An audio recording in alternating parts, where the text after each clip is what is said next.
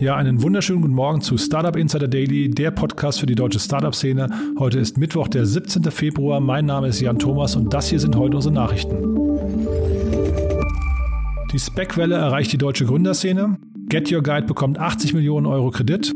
EU-Verbraucherschützer kritisieren TikTok und nordkoreanische Hacker attackieren BioNTech. Ja, außerdem wieder mit super spannenden Gesprächspartnern. Zum einen habe ich gesprochen mit Eva Höfer. Sie ist Co-Founder von Captain Cook und da haben wir ja letzte Woche drüber gesprochen. Captain Cook wurde mehrheitlich verkauft an Miele und äh, was es mit diesem, ja, ich, ich sage jetzt aber mal Exit auf sich hat und ähm, wo die Reise hingeht mit Captain Cook, darüber habe ich mit Eva gesprochen. Ist also natürlich sehr, sehr spannend und äh, zum anderen habe ich gesprochen mit Otto Birnbaum. Man kennt ihn ja noch von Capnamic Ventures. Er ist dort ausgestiegen vor einiger Zeit und hat jetzt Revent mit aufgebaut.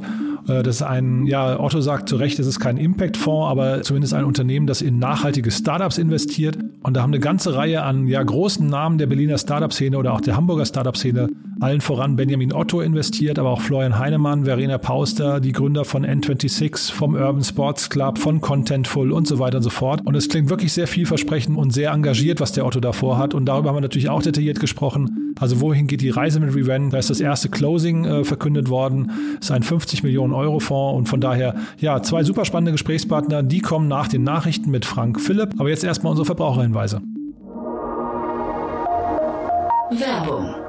Startup School ist das virtuelle Trainingsangebot von Google for Startups. Die Online-Kurse decken eine große Bandbreite an Themen ab, von digitalem Marketing und Business-Strategie bis hin zu gezielten Google-Produkttrainings. Hier erhalten Gründerinnen und Gründer wichtige Grundlagen zur Weiterentwicklung und Skalierung ihrer Unternehmen. In Kleingruppen direkt von professionellen Trainern und Google-Experten. Legt direkt los und meldet euch an unter campus.co slash startupschool.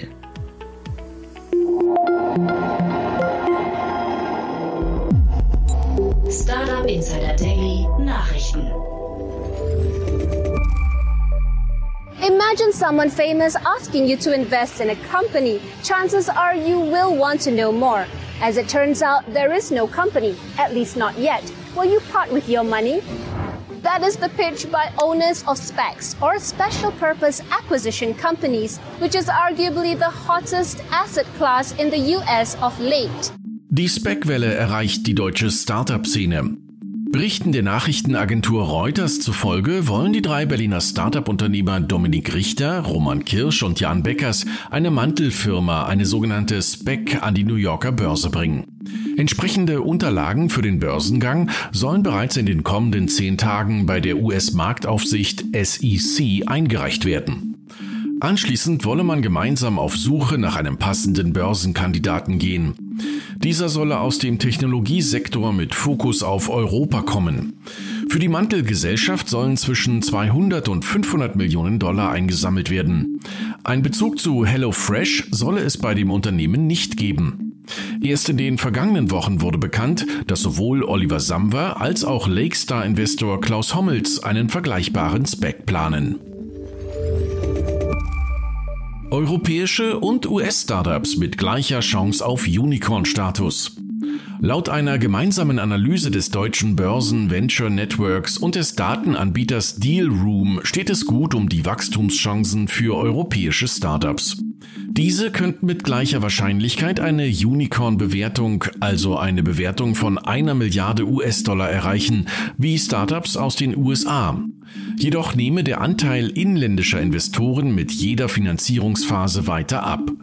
In frühen Phasen liegt der Anteil inländischen Kapitals bei rund 67 Prozent, während er bei späteren Finanzierungsrunden auf etwa 12 Prozent sinkt. Der Anteil europäischer Unicorns an der Gesamtheit der Startups im jeweiligen Markt liegt bei 1,2 Prozent und damit ungefähr auf dem Niveau der USA. Get Your Guide bekommt 80 Millionen Euro Kredit. Das von der Corona-Pandemie stark gebeutelte Reiseunternehmen Get Your Guide konnte sich einen Kredit in Höhe von 80 Millionen Euro von einem Bankenkonsortium rund um die Unit Credit sichern. Da Get Your Guide in den vergangenen Wochen mehrfach betont hat, dass man derzeit keine Liquiditätsprobleme habe, deuten Marktbeobachter die Kreditlinie als Vorbote möglicher Übernahmen. Get Your Guide CEO Johannes Reck hatte bereits angekündigt, dass seine Firma eine starke Rolle einnehmen möchte, wenn sich der Tourismusmarkt konsolidiert. EU-Verbraucherschützer kritisieren TikTok.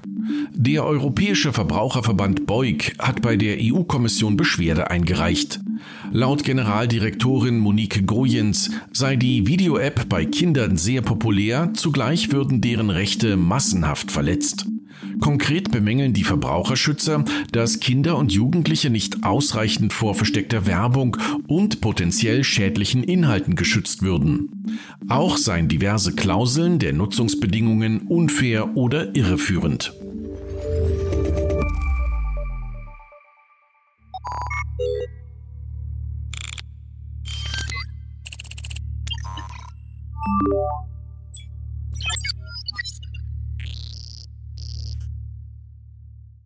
Now, Seoul's National Intelligence Service said Tuesday that North Korea tried to steal COVID 19 vaccine and treatment technologies by hacking into the servers of the manufacturers. Nordkoreanische Hacker attackieren BioNTech. Wie der südkoreanische Geheimdienst bekannt gab, hat die nordkoreanische Hackergruppe Lazarus offenbar versucht, Informationen über den Coronavirus-Impfstoff des US-Pharmaunternehmens Pfizer zu stehlen. Pfizer hatte seinen Corona-Impfstoff gemeinsam mit dem deutschen Unternehmen BioNTech entwickelt. Bis heute sind keine Covid-19-Infektionen aus Nordkorea bestätigt.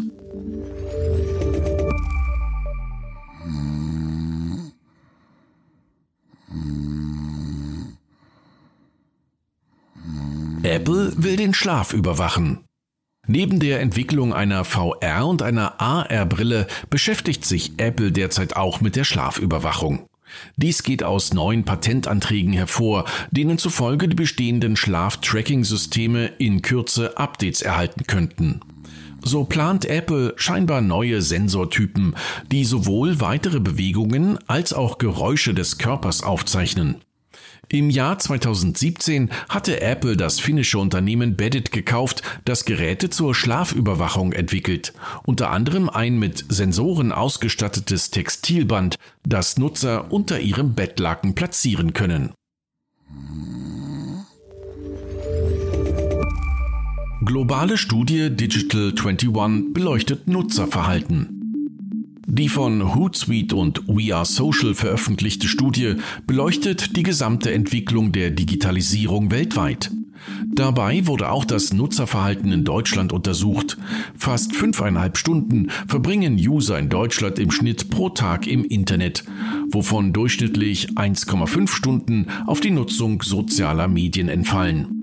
Insgesamt gibt es in Deutschland rund 66 Millionen Social-Media-User, die durchschnittlich je sechs Accounts besitzen. 92,5 Prozent aller Nutzer und Nutzerinnen in Deutschland im Alter zwischen 16 und 64 Jahren haben im vergangenen Monat außerdem einen Online-Shop digital besucht. Die Zahl der DSGVO-Verstöße und Bußgelder in Deutschland steigt. Die im vergangenen Jahr durch die deutsche Datenschutzbehörden verhängten Bußgelder liegen auf Rekordniveau. Insgesamt wurden 283 Bußgelder mit einem Gesamtbußgeldbetrag von 48,1 Millionen Euro verhängt. Dies bedeutet einen Anstieg um etwa 50 Prozent. Das mit Abstand höchste Bußgeld musste H&M zahlen. Das Bekleidungsunternehmen wurde zu einer Zahlung von 35,3 Millionen Euro verurteilt. Auf Platz 2 lag Notebooks billiger mit 10,4 Millionen Euro und auf Platz 3 die AOK Baden-Württemberg mit 1,24 Millionen Euro. Britische Wettbewerbshüter sehen Verkauf von eBay Kleinanzeigen skeptisch. Der Verkauf seiner Kleinanzeigensparte wird von den britischen Kartellbehörden untersucht. Der im letzten Sommer getätigte Verkauf von eBay an Edewinter könnte zu einer wettbewerbsschädlichen Konzentration im britischen Markt führen, da eBay durch den Verkauf einen Stimmrechtsanteil von gut 33 Prozent am norwegischen Spock-Eigentümer Edewinter erhalte und somit strategisch Einfluss nehmen könne. Spock verfüge in Großbritannien im Gegensatz zu Deutschland über größere Marktanteile. eBay hatte seine Kleinanzeigensparte für 9 Milliarden Dollar in Bar und Aktien verkauft. Und das waren die Nachrichten von Startup Insider vom 17. Februar. Und jetzt zurück zu Jan Thomas. Startup Insider Daily Interview. Ja, als ersten Gesprächspartner begrüße ich Otto Birnbaum von Revent. Wir haben gesprochen über das gerade announced Closing von Revent. Ich habe es ja gerade angekündigt, 50 Millionen Euro sind da zusammengekommen. Ein super spannendes Thema und deswegen ohne Umwege direkt rein ins Interview. Klasse, Otto. Also ja, ich sage erstmal herzlich willkommen bei uns im Podcast. Hallo. Hallo, Jan, freut mich sehr, hier zu sein. Ja, du, ich wurde gestern noch auf Clubhouse gefragt, welche Trends ich gerade sehe in der Startup-Szene. Da habe ich als ein, ein Beispiel gesagt, ich sehe gerade, dass so dieses Thema Purpose versus Profit gerade irgendwie so das totale Megathema ist. Kannst du wahrscheinlich zustimmen, ne? Ja, also wir hoffen, dass es vor allem auch mehr als ein Trend wird. Das ist eigentlich so das nächste Kapitel des Kapitalismus. Ja, dass man so vorher auf rein renditeoptimiert äh, investiert hat, dann hat man Rendite risikoadjustiert äh, investiert und im nächsten Schritt geht man so Rendite Risiko Impact adjustiert. Ähm, Im positiven Sinne, dass man die Externalitäten, die eine Firma hat, einfach mit beachtet. Das musst du mir gleich nochmal in der Anschlussfrage gleich nochmal erklären, wie man das am besten messen kann. Lass uns mal bevor, weil die meisten werden noch nicht wissen genau, was ihr macht. Ich habe einen TechCrunch-Artikel bei euch gesehen. Ich wusste ja, dass du zu Revent Ventures gegangen bist, beziehungsweise das gründest, ja, mitgründest. Ähm, aber was hat es denn damit auf sich? Also wir haben ähm, Revent ins Leben gerufen, meine Partnerin Lauren Lenz und ich, um eigentlich den Gründern, wir nennen das so die nächste Generation von Gründern, ein bester Finanzierungspartner zu sein. Und zwar ein Finanzierungspartner, der denkt wie ein typischer Venture Capitalist. Es muss irgendwie eine Firma werden, die mindestens 100 Millionen äh, Umsatz in den nächsten Jahren generieren kann, die äh, global skalieren kann, äh, äh die, die stark wächst allerdings die eben in einem Bereich ist, wo der Wert, den die Firma kreiert, einhergeht mit einem positiven Wert für die Gesellschaft oder für den Planeten. Also ein Beispiel, ähm, eine von unseren Portfoliofirmen, die beobachtet ähm, Voluntary CO2-Offsetting-Projekte und schaut, ob diese wirklich so stattfinden. Das heißt, umso größer die Firma wird, desto mehr Transparenz wird in diesen Markt gebracht, desto mehr Vertrauen gibt es in den Markt und desto mehr Voluntary Offsetting Projekte wird es auch geben, so die These. Das heißt, es steht hier nicht im Konflikt, kann irgendwie Profit oder was Gutes getan werden, sondern die These ist eigentlich der Profit kommt als Resultat von einem positiven Beitrag für ein gewisses Problem, aber eben auch ein gesellschaftlich oder ökologisches Problem. Ich habe jetzt gerade so lapidar gesagt, ich wusste, dass du zu äh, Revent gehst, aber das stimmt ja gar nicht richtig. Du hast es ja mit aufgebaut. Ne? Du bist einer der Gründer. Und ihr habt jetzt gerade euer First Closing announced. Das musst ihr vielleicht mal so ein bisschen, das hat sich sehr spektakulär gelesen. Ihr habt es ja geschafft, irgendwie richtig große Namen äh, aus der Startup-Szene irgendwie auf eure Seite zu bringen, äh, die mit euch quasi da investieren.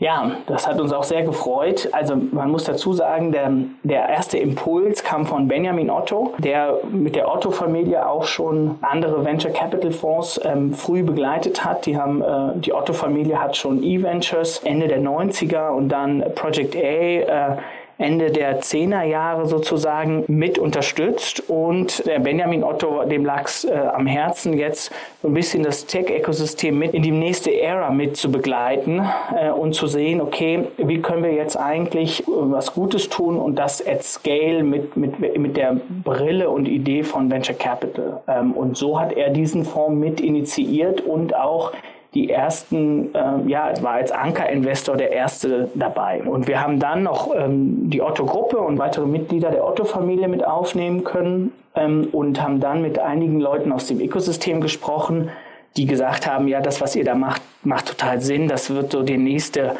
die nächste Welle werden und äh, das wollen wir auf jeden Fall mit unterstützen. Und da konnten wir so Gründer wie den Sascha von Contentful oder der Florian Heinemann von Project A, die Verena Paus. Äh, das sind natürlich alles ähm, Leute, die doch das Berliner Ökosystem in den letzten Jahren stark geprägt haben und mit aufgebaut haben. Und das ist für uns natürlich super zu sehen, dass die auch an uns glauben, dass wir da, sagen wir mal, die nächste Entwicklungswelle mitprägen werden. Mhm. Ich bin neulich, also ich finde das wirklich, da ist ja jeder für sich erstmal so ein Gütesiegel, muss man sagen. Ne? Ich bin neulich schon mal über euch gestolpert, da hatte ich äh, Inas Nur Eldin von Tomorrow im Podcast und da hatte ich schon gesehen, dass ihr da investiert habt, aber das war quasi noch bevor ihr richtig gestartet habt, ne?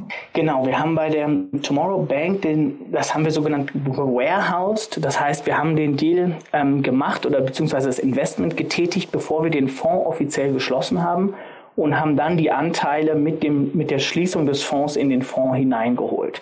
Ähm, das konnten wir machen, weil wir eben so einen starken Partner wie die Otto-Familie im Hintergrund hatten, die das sozusagen vorstrecken konnten. Und die Tomorrow Bank, vielleicht ein, ein Wort dazu, passt eben auch sehr gut in unsere Investmentthese, weil wir sagen, es gibt immer mehr Menschen, die wollen eine verantwortliche Bank haben, die weiß, wo sozusagen, wo die Assets angelegt werden und dass die Assets im Positiven arbeiten. Und für diese wachsende Zielgruppe eine Challenger Bank oder eine mobile Bank aufzubauen als, als Tomorrow Bank passt eben genauso in unsere Investmentthese. Und vielleicht möchtest du die Investmentthese nochmal anhand von Beispielen, äh, sag mal, vielleicht äh, nochmal untermauern. Wer soll sich denn bei euch melden? Was sind denn das für Unternehmen, die ihr sucht? Also wir haben insgesamt vier Bereiche, die für uns besonders interessant sind. Weil was wir machen, wir sind ein traditioneller Venture Capital Fonds im Sinne, dass wir in Software investieren, in Firmen, die hoch skalieren können äh, und die äh, global skalieren können. Ähm, gleichzeitig hat der Fonds ein Zielvolumen von 50 Millionen. Das heißt, wir können jetzt auch nicht riesengroße Hardware-Investments machen, sondern wir bleiben eben so im klassischen Software, Technologie, Digital-Bereich. Ähm, allerdings ist für uns eben sehr wichtig, dass der Hauptwerttreiber der Unternehmen eben positiven Beitrag auch für die Gesellschaft und für den Planeten ist. Und das ist in unserer Sicht vor allem in den folgenden Feldern relevant. Das ist einmal im Klimabereich. Im Klimabereich gibt es zwei so Unterkategorien. Das eine ist, wir nennen das Sustainable Behavior, so wie die Tomorrow Bank. Das heißt, die Leute haben eine andere Bank, die sie nutzen, die anders Geld anlegt als vorher. Ähm, im ähnlichen, eine ähnliche Firma in Berlin zum Beispiel wäre Planetly.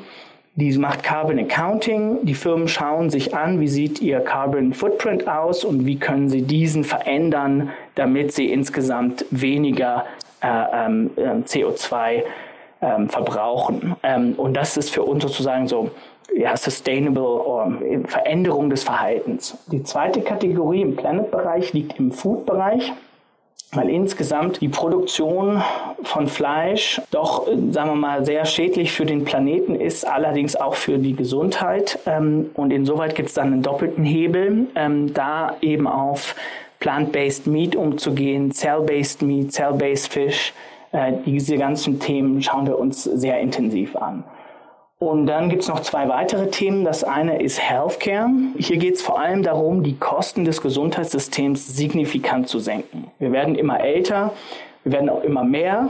Das heißt, wir müssen schauen, wie können wir eigentlich die Systeme günstiger machen, so dass wir uns das auch leisten können langfristig. Und der letzte Punkt, der geht in Empowerment. Hier geht es vor allem sozusagen die, ähm, die Bildungseinrichtungen teilweise zu verbessern, den Zugang zu verbessern oder eben auch die Kosten zu reduzieren. Ähm, das sind so unsere insgesamten Felder.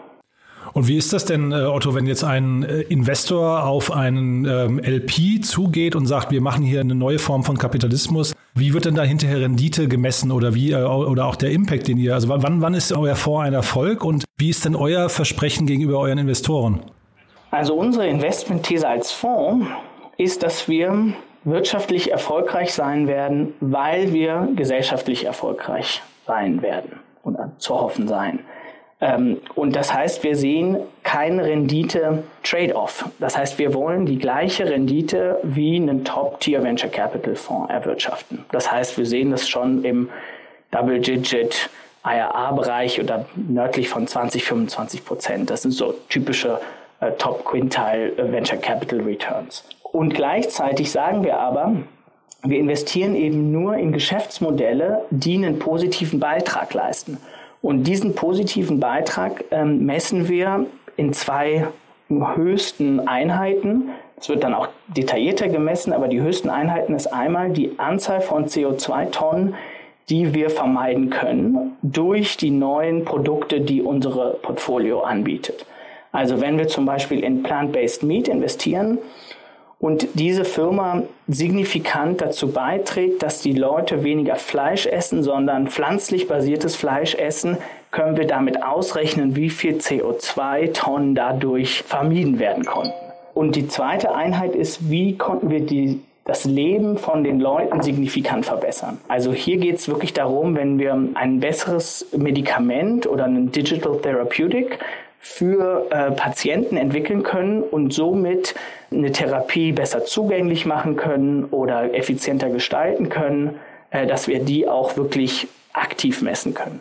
Und das sind so die höchsten Einheiten. Wir gehen dann auf, auf, auf niedrigere Einheiten, um zu schauen, okay, wenn wir jetzt in Pre-Seed investieren, können wir das vielleicht nicht von Anfang an messen.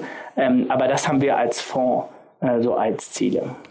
Klingt wirklich super. Otto, ich drücke euch ganz herzlich den Daumen, dass das irgendwie äh, auch alles aufgeht. Äh, würdest du denn sagen, dass Impact Ventures gerade irgendwie es leichter haben, äh, Kapital? Also ist denn da ist denn genug Kapital für Impact Ventures am Markt vorhanden?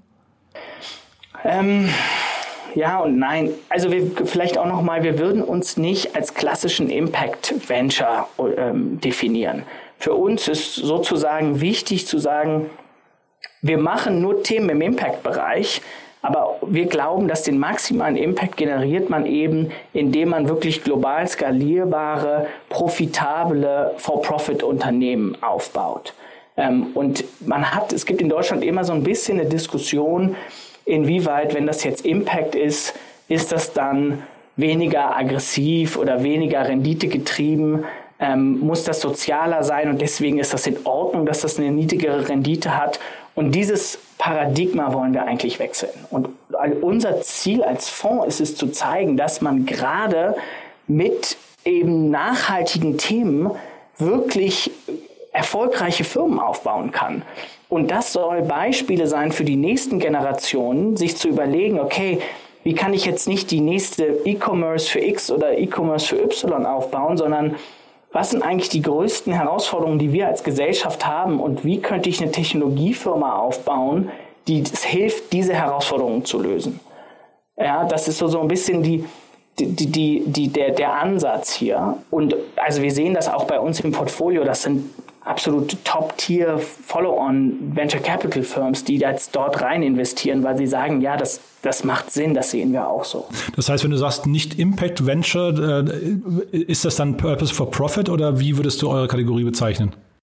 Ja, da, da sind wir sozusagen, ähm, ich glaube, einfach so früh im, in der Entwicklungsphase, dass es noch keinen finalen Namen da gibt. Ich glaube, for Purpose for Profit ist das, was ähm, bei den meisten Leuten die gleichen Assoziationen äh, hervorführt. Okay, aber ihr steht ja jetzt auch noch ganz am Anfang, von daher muss man ja, man muss ja nicht überall schon festlegen können. Otto, genau. ich finde es ganz, ganz toll, was ihr macht, muss ich sagen. Drückt euch die Daumen, ich werde das beobachten und äh, ja, wie gesagt, ich freue mich, wenn ihr Erfolg habt. Sehr gerne. Bis Sehr bald. vielen Dank. Ja? Danke dir. Ja. Bis dann. Ciao. Ciao. Ja, das war Otto Birnbaum von Revent und wir machen direkt weiter mit Eva Höfer von Captain Cook. Wie gesagt, da gab es letzte Woche die große Meldung, dass es einen so gut wie Exit gab, was es genau damit auf sich hat und wie die Reise weitergeht. Dazu eben gleich Eva Höfer von Captain Cook.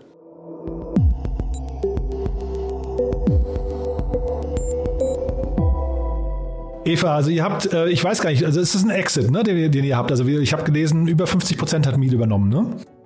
Das ist richtig, genau. Also es sind über 50 Prozent. Der, ja, der Begriff Exit, also es ist jetzt nicht so, dass äh, mein Mitgründer Alex und ich äh, übermorgen die Koffer packen. Im Gegenteil, für uns ist es eigentlich eher ähm, also ganz ehrlich, für uns ändert sich der Alltag eigentlich nicht. Wir haben total Bock mit dem jetzigen Team und in der jetzigen Konstellation äh, das Produkt weiter voranzutreiben und noch ganz, ganz viele Sachen umzusetzen. Äh, deswegen sind wir immer so ein bisschen ja, verhalten, wenn es um den Begriff Exit geht, weil das ist eigentlich nicht das Thema für uns. Mhm. Es gibt so ein paar Dinge, die ich einmal mal mit dir durchgehen wollte, die mir aufgefallen sind. Also erstmal, man verkauft über 50 Prozent, aber eben nicht, das ist kein, eben, wie du gerade sagst, kein voller Exit. Ne? Ist das, ähm, und dann bei einem strategischen Partner, äh, was passiert mit dem Rest der, der Anteile? Ich habe versucht rauszubekommen, wie viele das sind, aber, und da komme ich gleich zur nächsten Frage, ihr seid eine Delaware Company, ja? Oh ja, genau. Ähm, Fangen wir damit mal an, ne? Ja, das hat den Hintergrund, dass unser aller, allererstes Investment, was wir erhalten haben, aus den USA kam. Und zwar haben wir damals teilgenommen an einem Accelerator-Programm, der Plug-and-Play Accelerator. Den gibt es auch in Berlin, aber wir waren quasi äh, Teil des äh, Accelerator-Programms im Silicon Valley. Und da war eben die Bedingung, dass das Investment in eine US-Company erfolgen sollte. Deswegen haben wir das damals dort gegründet in Delaware. Ähm, wussten auch zu dem Zeitpunkt noch nicht so richtig, wo wird unser Fokus liegen. Es ist der US-Markt, es ist Deutschland. Ähm, vielleicht waren wir auch noch ein bisschen naiv an der Stelle und haben das einfach gemacht. Ähm, ich würde es jetzt im Nachhinein nicht unbedingt empfehlen, weil das auch äh, viel organisatorischen Hassel im Endeffekt mitgebracht hat und ja. Genau, aber ja. lässt, sich auch wahrscheinlich, lässt sich wahrscheinlich auch nicht mehr entknoten danach so leicht, ne?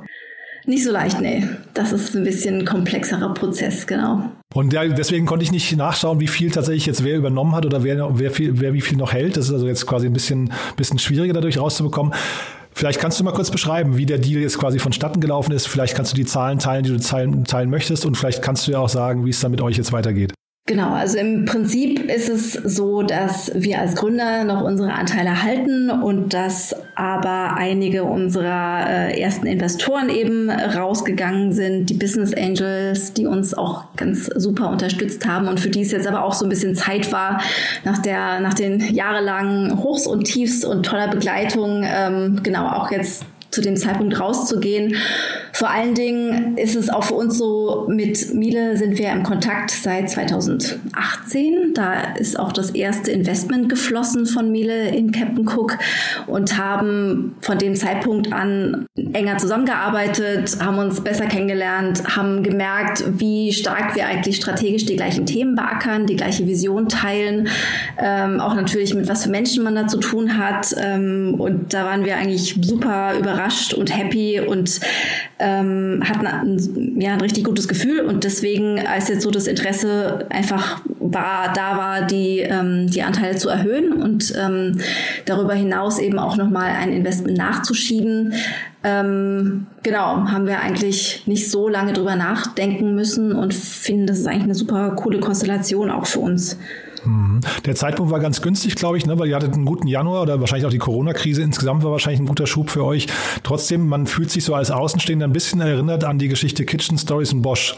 Wie würdest du sagen, ist das ähnlich oder ist das, äh, macht ihr was komplett Konträres? Ja, da, da stecke ich tatsächlich gar nicht so drin, ne, wie, wie das bei denen ähm, genau abgelaufen ist. Ähm, ich kann jetzt klar von uns aus sagen, Klar, Corona ist ein Rieseneinschnitt und es gibt bei uns auf jeden Fall zwei Seiten der Medaille. Ne? Also auf der einen Seite, klar sitzen wir alle im Homeoffice und vermissen das total, den Team Spirit im Büro zu haben, den wir sonst immer hatten. Und auf der anderen Seite merken wir aber, wie wichtig das gerade jetzt in dieser Zeit ist, ähm, ne, die Leute da draußen dabei zu unterstützen, äh, sich jeden Tag was Cooles zu kochen und einfach in den vier Wänden ne, in der Küche mehr Spaß zu haben, mehr Dinge auszuprobieren und wie wichtig wir da auch als Tool im Prinzip ähm, geworden sind. Und das motiviert uns natürlich total. Insofern, ähm, ja, hat das auch so die positive Seite, dass wir natürlich gesehen haben, die Downloadzahlen gingen nach oben oben, die Nutzungsgraden gingen nach oben. Und ähm, das hat uns natürlich auch einen Aufwind gegeben äh, darin, dass ja, dass wir einfach jetzt wissen, wir gehen total in die richtige Richtung und Miele unterstützt uns dabei und ist da auch ein super Partner. Mhm. Miele hat einen eigenen Venture Capital Arm, das wusste ich gar nicht. Ne? Ähm, mhm. Also die haben sich bei euch beteiligt oder haben euch jetzt da quasi größtenteils übernommen. Trotzdem nochmal, also äh, hatte ich ja vorhin schon angefangen, äh, jetzt seid ihr quasi an einen strategischen Partner gebunden. Wie geht das jetzt für euch weiter? Also war jetzt ein, mal, ein richtiger, in Anführungszeichen, Exit geht der jetzt eigentlich nur noch an Miele, ne? Also ein vollständiger Exit. Ähm, da, müssen wir auch mal gucken, wie sich das alles entwickelt. Ne? Also wie gesagt, tatsächlich im Alltag, was ich gerade meinte, es ändert sich gerade für uns gar nicht so wahnsinnig viel. Äh, Im Gegenteil, wir empfinden das eigentlich eher so, dass wir jetzt so den Freiraum haben, die ganzen Ideen, die wir auch äh, teilweise eben mit Miele und auch insbesondere, ne, die haben ja auch so ein Digital, äh, eine Digitalabteilung Smart Home, zu der wir auch einen guten Draht haben, wo auch super smarte Leute sitzen, ähm, wo wir auch schon ein bisschen ausgeheckt haben, was so die nächsten coolen Features und Wege sein könnten, die wir einfach beschreiten. Und da jetzt durchstarten zu können und an den Themen weiterzuarbeiten, da freuen wir uns eigentlich total drauf, haben da sehr, sehr großen Bock drauf. Ähm, kannst du vielleicht einmal nochmal, also du hast ja gerade schon so ein bisschen angerissen, aber äh, was sieht denn Miele in euch? Also was ist das, die, was ist die Opportunity und vielleicht auch der, der Spirit, den die sich da jetzt reinholen? Also man, ne, also große mhm. Konzerne, Miele sind ja so 12.000 Mitarbeiter oder sowas, habe ich glaube ich gelesen, ne? Ich, ja, so die Größenordnung. Also genau, ich glaube sogar 20. Ja. Sogar 20.000 Mitarbeiter. Mhm. Und die, ach nee, 12, 12 Milliarden Umsatz war glaube ich das, ne? Also das war auf jeden Fall, äh, anyhow, ein Riesenunternehmen. Und was sehen die in so einem kleinen Startup? Wollen die sich quasi dieses, diese äh, Startup-Mindset da reinholen oder was, was erwarten die von euch? Oder richtig ja. Produkte? Ähm, also zum einen, was, was wir gemerkt haben, was uns total verbindet, ist einmal so dieses Thema Kundenzentrierung. Ne? Da denken die natürlich von äh, den ganzen Appliances extrem drüber nach und wir eben sehr stark von UI und Software und UX, wo wir ja, einen sehr, sehr großen Fokus drauf legen, dann irgendwie das ganze Thema eine Qualität, wir wollen wirklich ein richtig gutes Produkt machen und zu den Besten gehören und dann auch so eine langfristige Ausrichtung. Ne? Also tatsächlich war es jetzt nie so wirklich unser Anliegen, ne? wir ziehen schnell einen Startup-Hof, skalieren äh, durch die Decke und dann gibt es den Exit und wir sind alle reich, sondern ähm, im Gegenteil, ne? also mein, mein Mitgründer und ich, wir kommen ja so ganz stark aus der Produktrichtung. Ne? Wir haben jetzt auch nicht unbedingt den klassischen BWL-Hintergrund, ähm, sondern ähm, eher so Wirtschaftsinformatik und Design. Und wir haben einfach ein riesen Interesse daran, irgendwie Probleme zu lösen, tolle Produkte zu bauen und das Ganze auch sehr langfristig zu denken. Und insofern hat es so von, von den Werten, sage ich mal, schon mega gut gepasst. Und ähm, genau, und als Unternehmen, was Miele natürlich auch super spannend findet, ist, wie wird die Zukunft des Kochens aussehen? Ne? Was interessiert die Leute? Wird sich das verändern? Was werden wir kochen? Wie wird die Inst äh, Konstellation sein? Um natürlich auch entsprechend die Küche und Geräte und alles, was dazugehört, darauf auch anzupassen. Und ich glaube, das ist auch ein spannender Bereich, wo wir ähm, mit, der, ähm, ja, mit der Nähe zum, zum Endkonsumenten im Moment des Kochens auch super nah dran sein können einfach. Klingt super. Also das klingt wirklich nach einem runden Paket, muss ich sagen. Dann macht doch nochmal zum Schluss nochmal ein ganz anderes Thema. Macht doch nochmal kurz Werbung für eure App. Was ist denn die, wenn man sich die App noch nicht runtergeladen hat, was ist denn der Grund? Was ist denn das beste Rezept, was du empfehlen kannst, warum man sich die App jetzt installieren soll? Das beste Rezept, kann ich dir direkt sagen, das sind die Crunchy Gnocchi. die sind, ähm, genau, es ist allerdings ja so, ne, wenn man die App runterlädt, ähm, bei uns ist ja weniger mehr und wir haben uns dagegen entschieden, eine riesen Rezeptdatenbank äh, aufzuführen, wo man erschlagen wird und nicht ein Gnocchi-Rezept, sondern direkt 500 findet. Ähm, und ähm, bei uns gibt es jeden Tag nur drei Rezepte, die wechseln und über einen Zeitraum sammeln sich die Leute einfach ihre Lieblingsrezepte in die Favoritenliste und können dann daraus kochen ähm, um einfach nicht so erschlagen zu werden. Und ähm, was wir aber auch immer mitdenken, ist so dieser 360-Grad-Ansatz. Also du findest ein tolles Rezept, es ist immer gleich aufbereitet, eher mit vielen tollen Bildern als mit langen Texten. Und dazu erhältst du eine Einkaufsliste für den Supermarkt um die Ecke und eben eine Kochanleitung, die das Ganze super einfach zum Nachkochen macht. Und ähm, genau, das ist so ein bisschen der Unterschied zu den großen Rezeptplattformen mit unglaublich vielen Suchfiltern etc. Ähm, im Vergleich zu uns. Aber die Crunchy Gnocchis findet man trotzdem jetzt.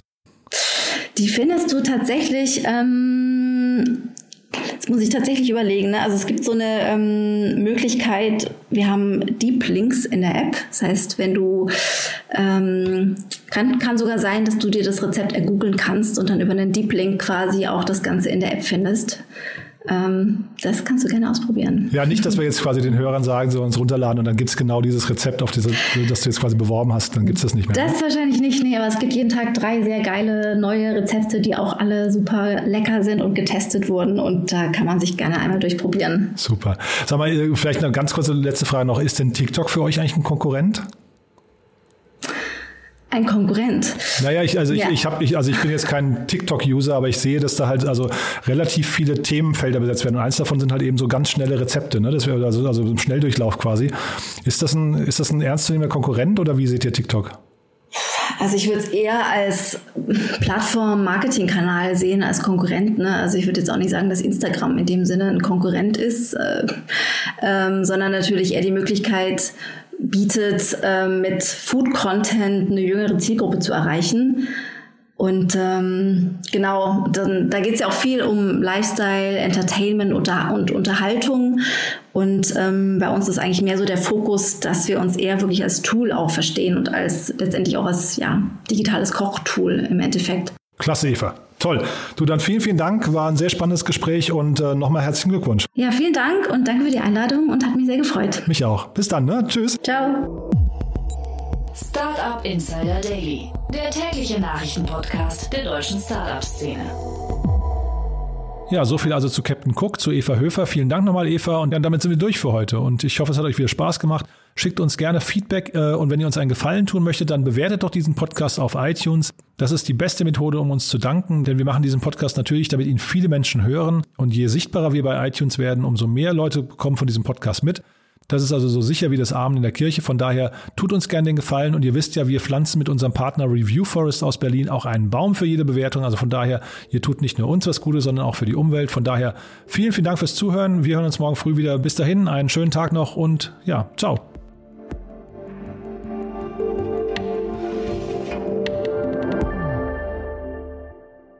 Diese Folge wurde präsentiert von Google for Startups. Jetzt informieren auf campus.co slash startupschool.